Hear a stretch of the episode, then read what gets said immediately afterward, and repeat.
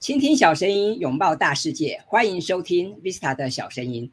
在今天的节目，很高兴为大家邀请到一位来宾。那么这位来宾呢，不但是我多年的好朋友，也是这个策略思维商学院的院长孙志华。那么过去哈，我们都叫他孙老师啊。那我们一开始先请这个孙老师来跟大家打个招呼呢。好，大家好，我叫孙志华。那我自己其实大概从事讲师这个职业，大概全职好像是七年左右，哦，其他的时间可能都兼职的。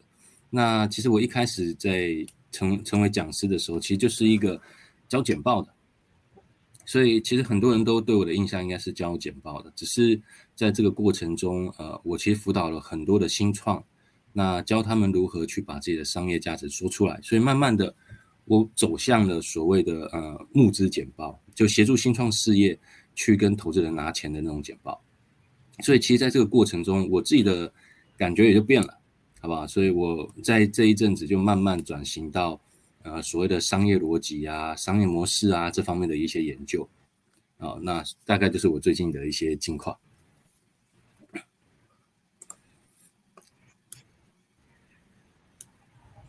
我们去年孙老师有出了一本书嘛，就是这个百万职业讲师的商业策略哈。这本书我想也是个受相当受到很多讲师朋友们的关注哈。那接下来我想请这个孙老师来跟我们谈一谈，好不好？为什么你会想要成立这个策略思维商学院呢？还有这个商学院到底他想解决什么问题？哦，我觉得这个是一个很好的问题耶，因为其实也就像我刚刚说的，因为其实我有两条，初期是两个产品线，两个主要市场，一个是企业内训。那一个是服务台湾的新创，但是其实，在服务企业内训的时候，它有一个点就是，呃，因为它是管顾嘛，然后他们都会去做百大，在百大企业里面，所以他们的呃教育预算其实还蛮高的。其实他们可能说一个小时大概就是有一万块的教育预算，所以一天七小时的课就是七万块。所以其实我一开始服务的市场是这些企业。但是我因为也是就像刚刚说的，我接触了很多台湾的新创公司，我接触了很多台湾的中小企业，我突然发现一件事情，就是其实中小企业它遇到的问题是最多变、最不一样、最需要人帮忙的。但是问题是最常发生的事是，他们没有资源去用一天七万块去请一个老师来教他们。所以我觉得这很诡异，好吧？因为假设我们是以老师的这个角度来思考。就是学生在那边，却没有老师，我觉得怪怪的。他们有需求在，却没有人提供服务，所以那时候我才想要去成立策略思维商学院这件事情。所以我成立的目标其实很简单，就是从呃，我去请了非常多的百大企业的名师哦，甚至有些老师是真的是十七八年以上的交情了哦，他们才来学院里面讲课，在外面是是。你你遇不到的，连花钱要去上课都没有办法去上，因为我想把他们集中起来，去协助这些中小企业。所以，呃，策略思维商学院我觉得很关键的一件事情，就第一个我们要服务的是中小企业主跟中小企业的主管，这是我们的定位。所以，因为这样的定位啊，我经营起来也蛮有意思的。等下在底层逻辑，我们就可以聊这件事情啊，策略思维商学院的底层逻辑是什么？所以把这个东西成立起来以后，我真的想要做的一件事情是，能不能协助中小企业去解决一些商业世界中遇到的未知的问题，因为我们没有办法把所有的问题条列出来啊，对不对？我们不可能举出所有的问题，所以我觉得真正的核心应该是在如何面对问题这件事情。所以其实我们策略思维商学院最关键的一件事就是，呃，我可能稍微提一下我们的设计，我们会分三个模组。第一个模组叫事业的本质，所以呃最基本的对价关系，在商业的世界里面，最基本的对价关系就是产品或者是服务，对吧？我们一定是提供产品跟服务才会有个对价关系。这个东西一开始有了，这叫事业的基础，然后我们会靠业务去推广，所以你会有一些销售的基础。那业务在推的时候，其实在做市场测试，所以它在测试这个事业的本质好不好。假设转换率还不错，那应该还不错吧。这时候你要放大，放大就会走到数位行销，或走到所谓的行销这一块。所以你看到这个就是事业的本质，对，对价关系测试放大，这是第一个模组。第二个模组就是，当你事业起来了以后，就会有所谓的领导管理，然后就会有所谓的商业谈判，然后商业的提案。那这个就是我第二阶段。第二阶段叫做呃组织规划。所以你看啊，把事业做起来了，组织要有规划了。规划完以后，才走到第三段。第三段就是我们的策略思维商学院最核心的，叫策略思维。那策略思维对我来说，你会发现我的课里面哦，我没有一门课叫做策略，因为我觉得其实产品有产品策略，服务有服务策略，行销有行销策略，然后业务有销售有销售策略。所以我用的方法反而比较像是用交织的方法，把策略定出来。所以我回归到。策略的本质，甚至我觉得知识的本质大概是两个事情，一个叫问题分析与解决，一个叫系统化的思考。这两个东西，我觉得可以累积出非常多的知识的底蕴，然后再配上另外一门课叫商业模式，你才知道怎么把这些解决方法跟组织跟商业模式做整合。所以策略思维商学院它就分这三个模组的课程，然后希望可以解决企业主当下的问题哦，所以。对我来说，我主要服务的对象哦，是中小企业，不是学生哦，这我必须 要先说。所以我们的学院里面很好玩哦。上次我们线下课在做领导与管理的线下课，我们有盘点，我们我们线下参与的啊、大概三十多个人，最年轻的三十一岁，好吧，在我们那边最年轻三十一岁。所以我觉得它算是一个定位还蛮鲜明的一个学院，好，这大概就是我当初为什么会成立的原因，就是我希望可以协助他们解决问题、面对问题，然后去创造他们自己的价值。听起来哈、哦，这个策略无所不在哦。那也的确，因为我们在企业经营的过程中，嗯、我们都会面临到很多未知的挑战啊，所以这也是为什么我们需要从策略面去做思考。那接下来我想请这个孙老师来跟我们谈谈哦，就是最近也常常听到很多人谈底层逻辑。到底什么是底层逻辑啊？孙老师你怎么看呢？好，嗯，我觉得底层逻辑这个东西哈，就是假设你对这个世界了解到一定的程度，你会发现它会有一个规律。这个规律有时候它并不是你表面上看到的，你表面上看到只是有一大堆的意外，一大堆不如你所想的事情发生。但是它为什么发生？它其实背后会有一些很基本的原理。那这个东西其实就是叫底层逻辑，但我先说底层逻辑只是因为你发现了没有，所以它其实不难，重点是你发现了没有，好不好？所以呃，底层逻辑这个东西对我来说，我其实不会说要把它看作是一个非常困难的东西，包含是我教的东西，我都是希望大家可以很轻松易懂，所以底层逻辑这个东西对我来说叫最基本的道理，只是我们有没有看清楚。比如说，我举个例就好了。我们很多人都会说啊，我们要去经营人脉，对吧？对啊，但是你去经营人脉，有多少人从人脉里面得到了他当初想象中人脉可以给他的东西？那个就是表象的，对吧？那底层逻辑，我相信呃，V 大爷我们都很清楚，对吧？就是人脉这个东西很简单，你不能贡献价值给别人，你的专业度不够卓越，是你的人脉是没有意义的。对吧？这个就是最基本的底层逻辑。所以人脉很简单，就是我能贡献给谁什么，这个叫做人脉。当你没有办法贡献什么给某一个对象的时候，你其实没有所谓的人脉，这就是最基本的底层逻辑。但是你会发现，很多人就看到很多的书教你哦，要去建立人脉，对吧？你就花很多的时间去建立人脉，但是可能一两三年下来，你还在原地踏步。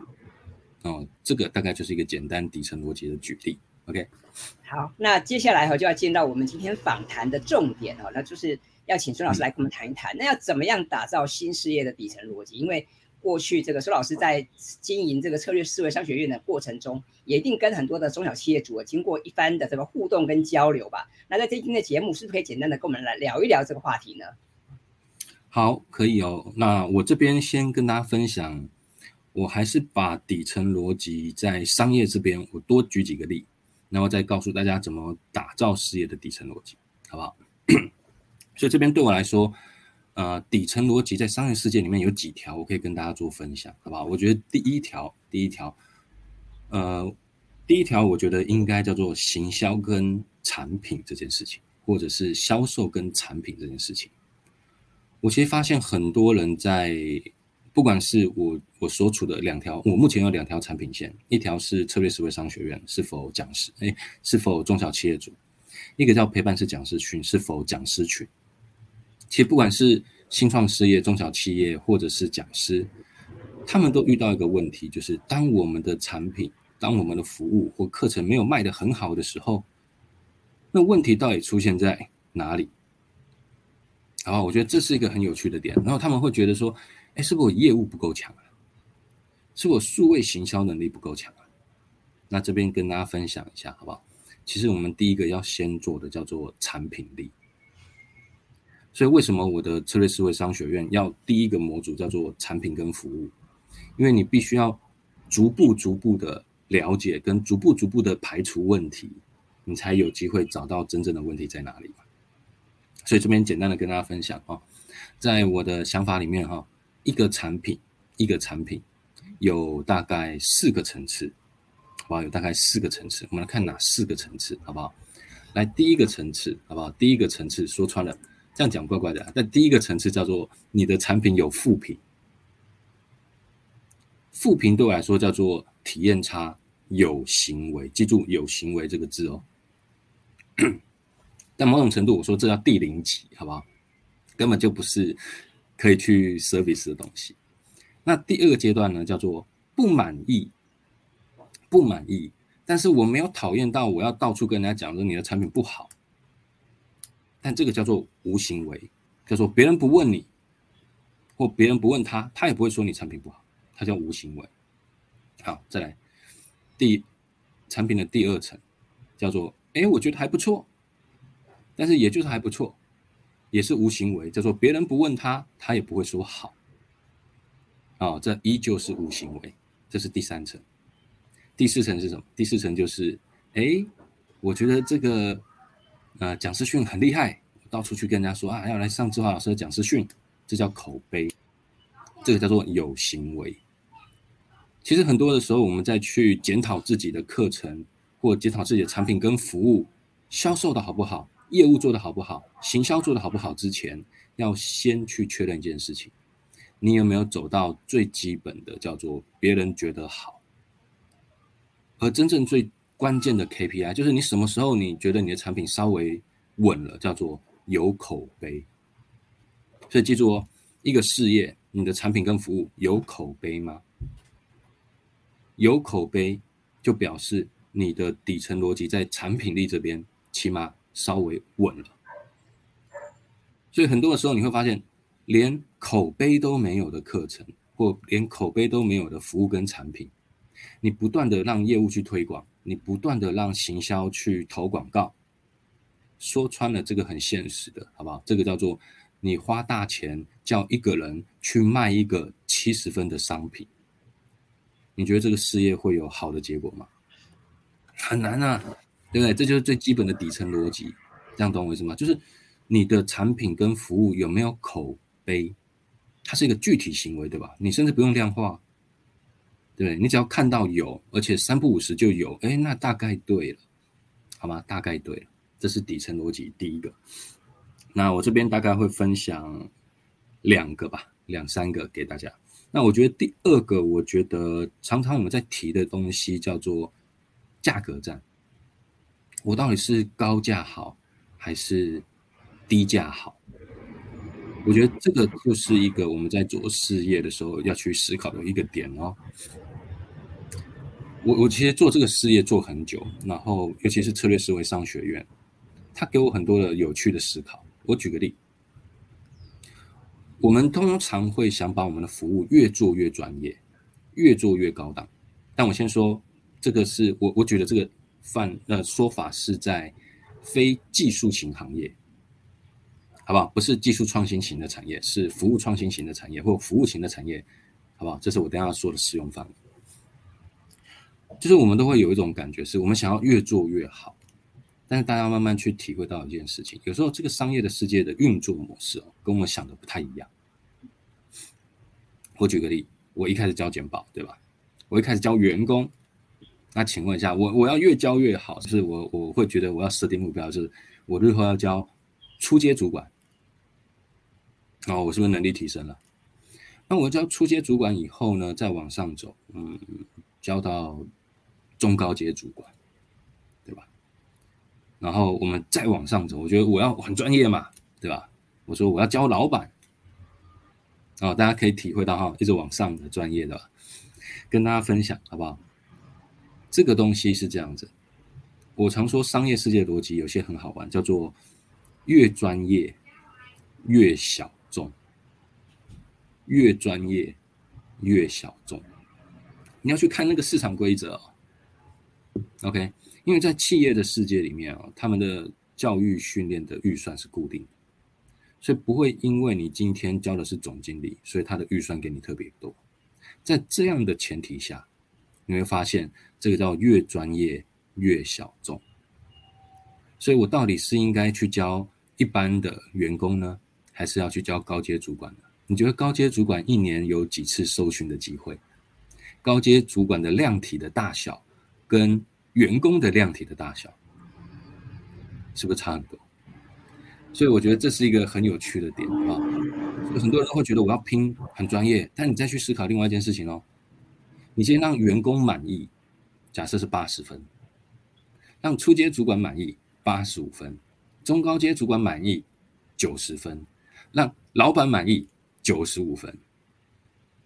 有没有发现满意度调查又更困难了？它变成满意度更难了，量体更小了，但是单价没提升。所以很多的点我们要去思考一下，怎么去规划，这样大家了解。那当然也跟大家分享哈，就是那我们就是不接大老板的课吗？倒也不是，那个东西对我来说就叫做品牌，那个就叫做定位的提升，建立你的职场的商誉，但它会不会是你主要营收？不会。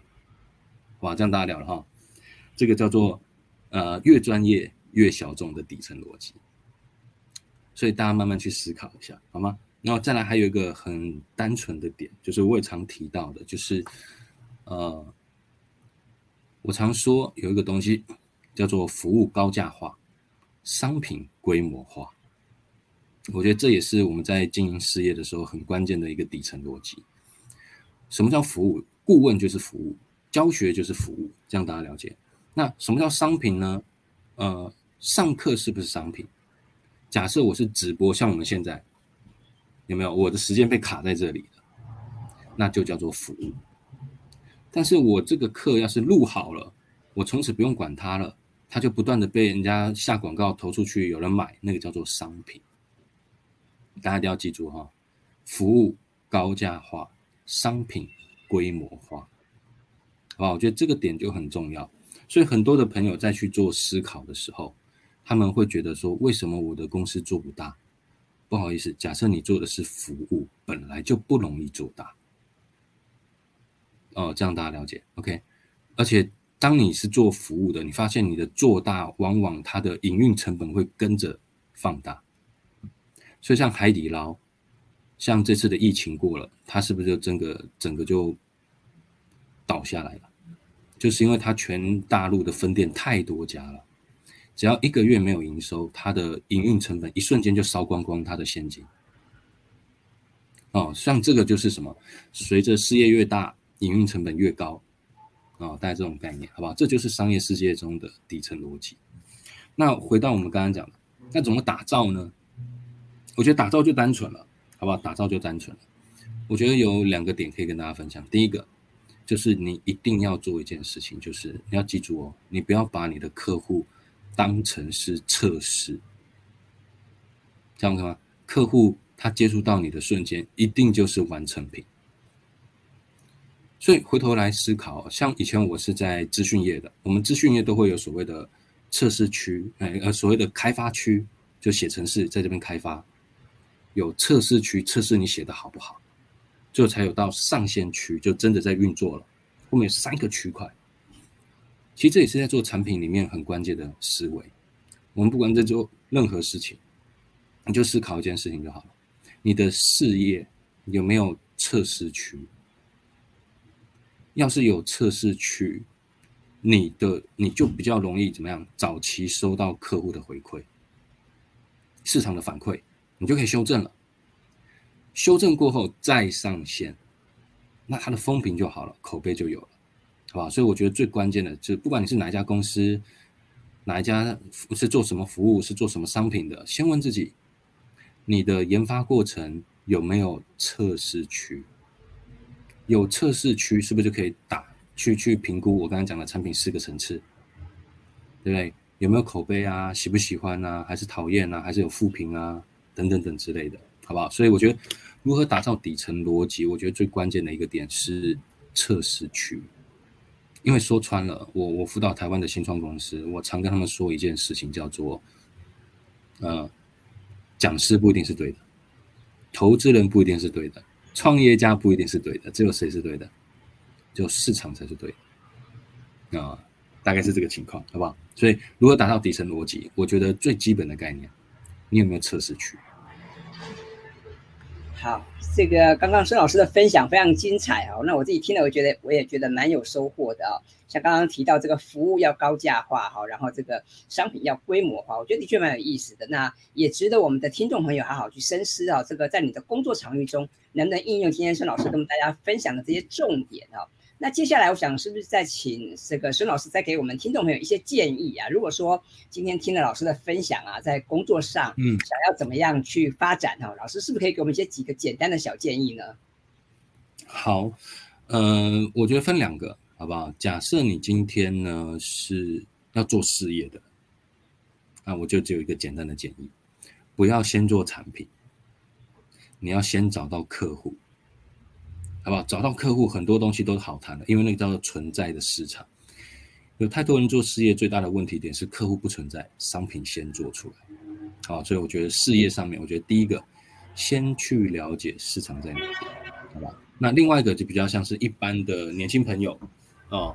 那有没有一些建议？有，我觉得最关键的一个点叫做投资自己。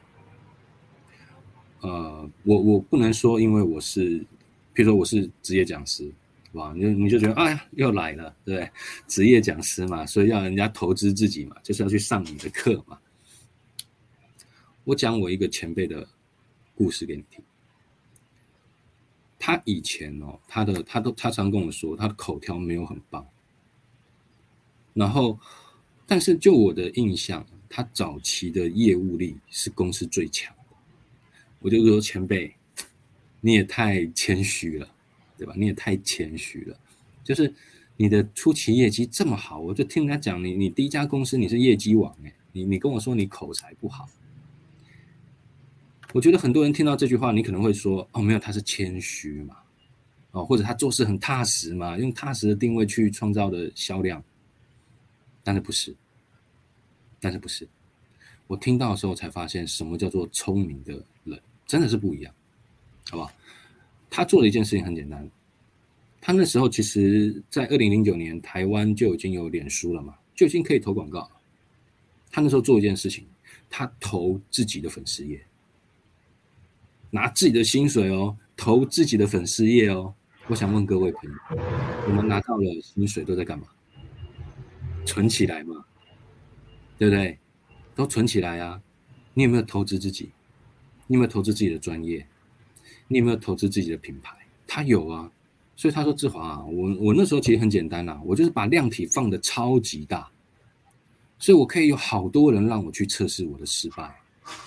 我我我的口才，一方面也是那时候练起来，一方面呢量体大，因为我他说他那时候想很简单啊，就是我我口才没有办法瞬间变好。”那广告投放可以把我的量体瞬间变大吧？所以他就投资了自己。那我也跟大家分享，其实，在职场里面最重要真的是投资自己。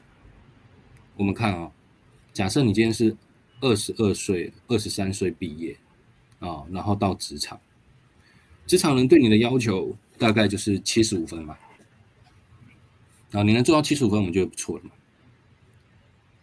那你早期投资自己，你有没有机会把自己做到八十分？你做到八十分，你就有口碑。你有口碑，你就有机会收到更好的案子。有更好的案子，你就培育出更好的专业跟经验。你有更好的声量，你有更好的薪资跟奖金。你再投资你自己，能不能再做到八十五分？但是你看哦，你要是是二十五年后或三年后，二十五岁，或者是快三十岁的时候，我们要求你基本分可能是八十五分哦。你那时候要做到九十分或九十五分，我们才觉得，哎呦，这家伙不错哦。所以我那时候真的去理解到很多的事情，就是成功要趁早，卓越要趁早。当然，年轻人的卓越跟那种老资历的多少会有差别，但是问题是你不要比同阶龄，诶，比同年龄层的强就好了。它会创造一个正向循环，你懂我意思吗？所以我觉得。给年轻人的真的是投资，投资我说的投资不是投资股票股市，好吧？我最近也体会蛮深的，好吧？航海王啊，台积电啊，对吧？啊，呃，ETF 嘛，对吧？我都投，我都我都体验过。但是直到前几天吧，我在规划二零二三年，呃，策略思维商学院。跟二零二三年陪伴式讲师训的年度营收目标的时候，我突然理解到一件事情：我能创造的呃主业是绝对不会有任何的投资可以给我的价。我的投资十 percent、二十 percent、三十 percent、四十 percent 的回馈都没有办法打赢我自己主业的获利。真的专注在自己身上，好不好？专注在自己身上。你要么就是提早投资十五年，就是你一出社会就投资；要么就专注本业，千万不要半吊子啊！就是呃，听人家说什么被动投资，对吧？然后你还可以做主动事业经营。嗯，我我觉得不一定需要专注在主业，好不好？专注在主业，趁早成功，投资自己。我觉得这个是我最中肯的建议。OK。好，谢谢孙老师的建议。我觉得的确要投资自己是非常重要的啊。那我们今天这个也听孙老师谈谈了很多的重点啊。那我想可能大家还是听不过瘾吧？哈，所以接下来我想问问孙老师哈，就是你最近有什么新的计划吗？或者什么新要开的课程啊？还有刚刚提到像这个策略思维商学院嘛，那你在规划二零二三年对不对？明年有没有什么新的展望呢？哈，可能可不可以最后来跟我们简单分享一下？好。呃，我我觉得最近大概有，我我觉得我其实假设是以讲师这个职业来看，我其实已经转型两次。清脆，清脆，啊，稍微等我一下，清脆。来，你去，你去忙啊。等你走，我去玩，我去玩。来，先锁门。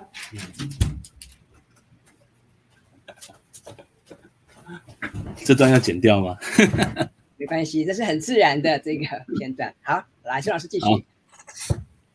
好，好，回到我的最近的计划，好不好？我最近做了一个计划，叫做呃，第一个是线上课程。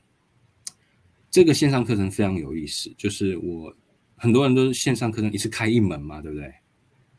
这次一次开三门。啊，这个线上课程有三个，第一个叫职业规划。一个叫领导管理，一个叫做呃商品经营思维。你会发现，其实今天的分享，它就有点像第三种，叫做商品的或者事业的经营思维。因为我为什么会一次开三门课？其实我在我很年轻的时候，我一直在思考一件事情，就是为什么有些人他可能才大我一两岁，他就变成我的部门主管。有时候他才大我一岁，甚至比我小，他在社群上面就很有声量。我我后来发现是精准这件事情，还有他的他的思考范围是广的，所以那时候我才去这一阵子，我才真的，尤其是在有一次去大学的演讲里面，那时候讲教教我去教职业规划，我看到现场的有大二、大三、大四的学生。那这边虽然我不知道我们是录好的，对吧？但你们想想看啊，大二、大三、大四的学生，我今天来上职涯规划，你觉得我是为了谁讲课？大二、大三还是大四的？很多人都说，那当时大四的他要毕业了。但我跟大家分享，我那时候有一个很深刻的体会：大四的帮不了太多了。对，帮不了太多，因为履历，记住，大家一定要记住，履历是活出来的。所以，其实最好的点，我觉得是应该是大二、大三来听职业规划。你在大学的二三四年级的时候去经营你的大学，你毕业之后，你的履历就漂亮。所以那时候我看到大四的学生，我觉得我只能帮他一件事情，就是把履历写好，我可以帮他。但是至于他大学这四年够不够精彩，已经来不及改变。所以那时候我有一个很深刻的体会：为什么那些有些人他走的很快很远？很简单，因为他们在 Day One 就拥有了他们该知道的知知识和经验。所以职涯规划，每个人现在就该知道，不是你要离职了你才要去想职涯规划，那不是职涯规划，对不对？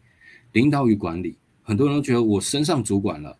对，老板升我当主管了，我就去学领导跟管理。没有，你要是没有领导跟管理的特质跟底蕴，不会挑你，你懂我意思吗？所以你在等一个死结，你懂吗？呃，你挑我，我就去学领导管理。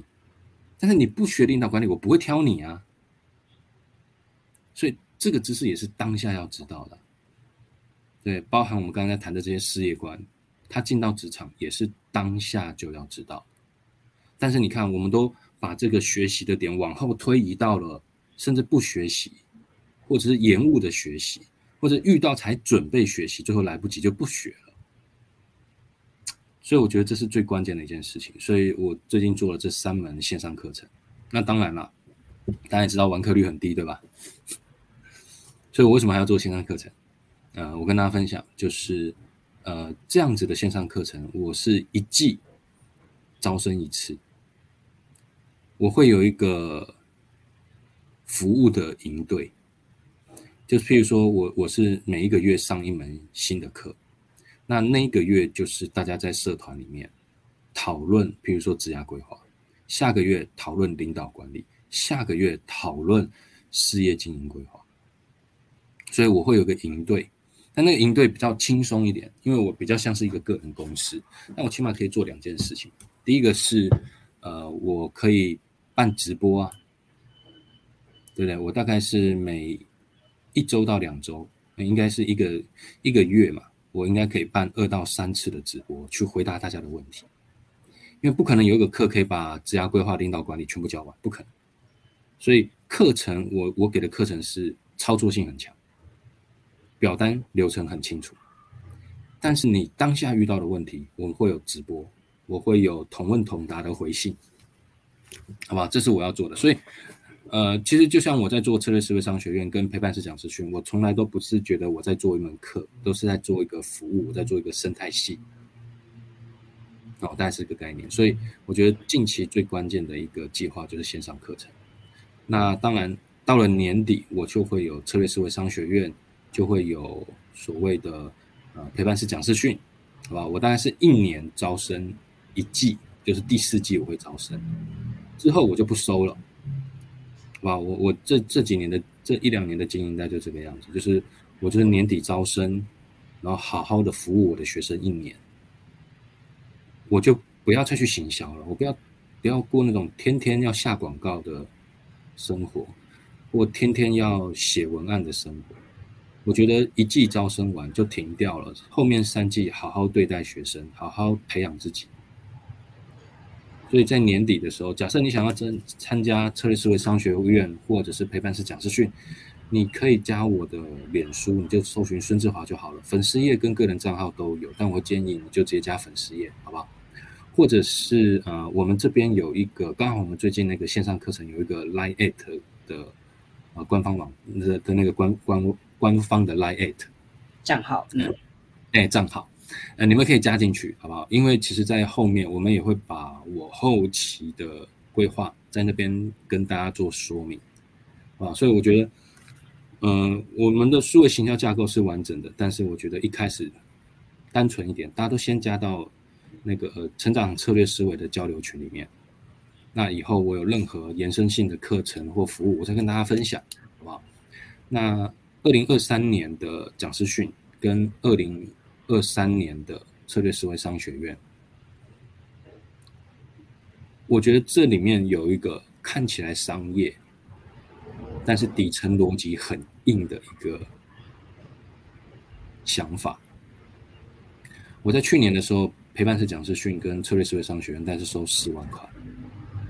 OK，那我都是服务一年，服务一年我呃，我给大家一个数据哈，就是陪伴式讲师训大概是六十个小时以上的教学内容，哦，四万块，然后另外四万块是策略思维商学院一百四十个小时左右，哦，大概一百四十个小时一年，我都是一年期的，今年会提到五万，呃，时数依旧，甚但是。策略思维商学院可能还会再少一点时数，因为我要更深化的是交流、产出、讨论，所以我不会教那么多，你知道吗？我的策略思维商学院是少数有学生会跟我 complain，这个月课太多了，好吧？这个月课太多了，不要，好吧？少一点哦。所以我觉得，呃，策略思维商学院跟陪伴式讲师训，明年只会更好。那我有一个挑战是，明年是五万，而且没有早鸟，没有超超早鸟，没有所谓的优惠，就是不二价。很多人问我为什么，我跟大家分享，这也是一个底层逻辑，这是一个非常关键的底层逻辑。我不想要找一些朋友，他真的很计较，很计较那个一两千块或五百块的优惠。因为我跟大家分享，他其实我们扣除掉一些经济条件，但扣除掉以后，你会发现，其实非常在乎这些极细微末节的人，他可能不是你的最佳学习伙伴。我们策略思维商学院，我们陪伴式讲师训最关键的就是我们的学员的值超优，所以我的策略是我要贯彻，找到更优质的学员。进到学院，进到讲师训，彼此快速成长，彼此快速的提升，好不好？所以我的策略思维商学院跟大家分享一个小插曲就好了。我以前试营运的时候，第一门课叫做行销，我很开心的，我就看了学员名单，我才看了六个学员名单，里面有两个创业家，有四个行销总监，而我第一门课。要上行销，我不知道大家有没有那种欲哭无泪的感觉？你会不会觉得压力很大呀？大爆了，你懂我意思吗？我说不会吧，第一门课就挂了，那那很可怕的。所以，呃，我跟大家分享好不好？为什么要定？因为我想要找到真的值很优的，尤其策略思维商学院，我们的值优到爆。我必须这样说，我们可以周六早上九点。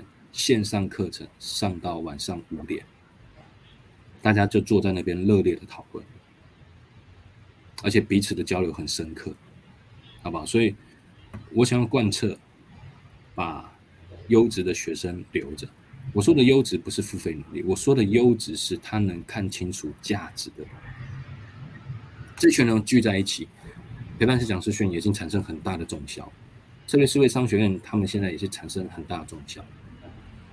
呃，都已经超乎我当初的设定，好吧？所以你说我二零二三年的计划，一个是今年吧，今年就是线上课程。